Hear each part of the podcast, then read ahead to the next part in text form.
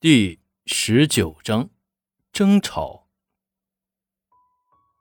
从林木间的父母离开后，家里相对又平静了不少。但是买房子的坚持是不可动摇的。晚饭的时候，林木间帮着黄妈在厨房里边洗刷着。你和黄英啊，都结婚三年了，是应该有房子和孩子了。否则，那婚姻呐，不稳定的。我们想着现在没有房子和孩子，正好可以好好的发展下事业，有个稳定的住处吧。婚姻啊，不容易，别轻易出问题。你和黄英啊，都不在父母身边，又常年在外打拼，也不容易。最近你俩没发生矛盾吧？上次打电话，我看你们说话那个语气啊，和你爸都想赶过来了。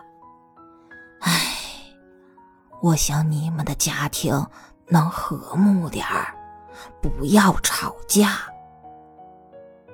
我们挺好的，没什么矛盾啊。没有就好。别轻易吵架，老话说呀，“百年修得共枕眠”呐。上次在广场学术的那个女孩是谁呀？那是一个朋友，黄英也认识。当时她失恋了，我们真的什么都没有的。妈呀，相信你，没告诉黄英，就是想你们。和和美美，长长久久的过一辈子，不要发生一些无可挽回的事情，好不好？我知道，我不会的。好了，这件事啊，我就当没看见，你呀，也不要往心里去。以后啊，你们俩好好的啊。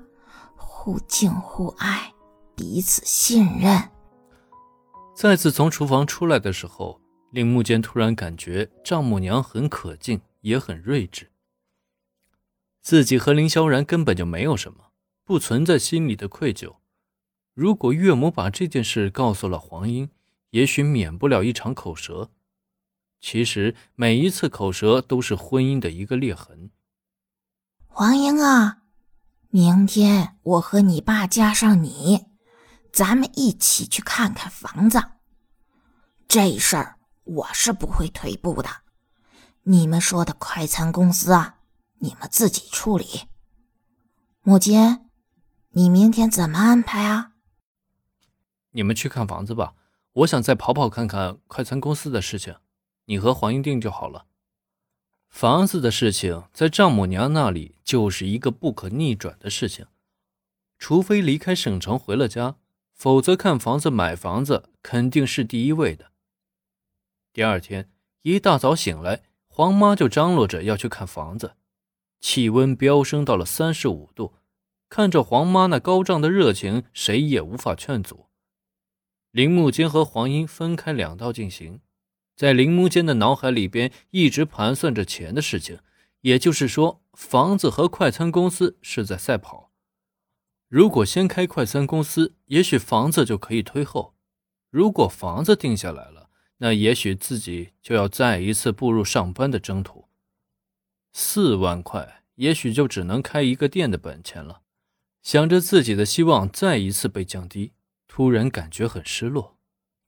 每一分钱在铃木间的心里都是那么的重要，一家又一家的看着，一点点的往下讲价，总是想找一个性价比最好的一个地方，一个一个饭店的去谈价格，一份饭菜能降低一毛钱，就有一毛钱的希望。一天下来，铃木间手里的矿泉水瓶接的是自来水，吃的是最便宜的凉皮。但是开店的激情使得林木间没有了饥饿感，拖着疲惫的身躯回到家的时候，黄英一行人也是刚到家，可以看得出大家的疲惫。躺在沙发上是东倒西歪的。时间一天一天的过去，事情似乎进展的很缓慢，慢得令人发慌。小林呀，最近你的事情进展的如何了？安如玉的电话响起。玉姐，是这样的，呃，黄英的父母过来了，执意要买房子。我想啊，只能把快餐公司的想法改变一下，先开一个快餐店吧。小林呀，怎么想不起玉姐呀？我可以给你帮助呀，你还差多少钱？安如玉立即就明白了是怎么回事老是麻烦你，我都不好意思了。可能需要近十万块吧。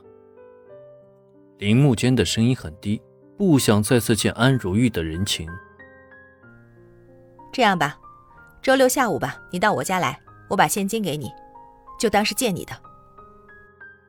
安如玉说着，语气很坚决，不容拒绝。那谢谢你了，玉姐。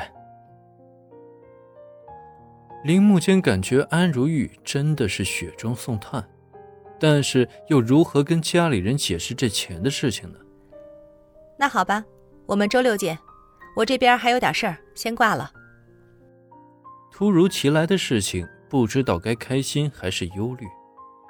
开心的是自己深思熟虑了这么久，总算度过了一个难关。忧虑的是这个钱又该如何解释呢？站在路边的林木间突然间又理不清了，借十万块不是小数目，该怎么解释呢？一遍一遍的问自己：自己父母给的，朋友借的，但是一切都瞒不过黄英的眼睛。自己贷款的，但是又要和银行做交道，如果实话实说，黄英和父母肯定又要多疑。如果没有私密的关系，一个女人怎么会借给你这么多钱？一直到下午都没有想好一个借口。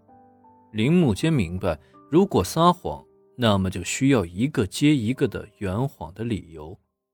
最后在回家的路上，林木间还是决定要撒一个谎。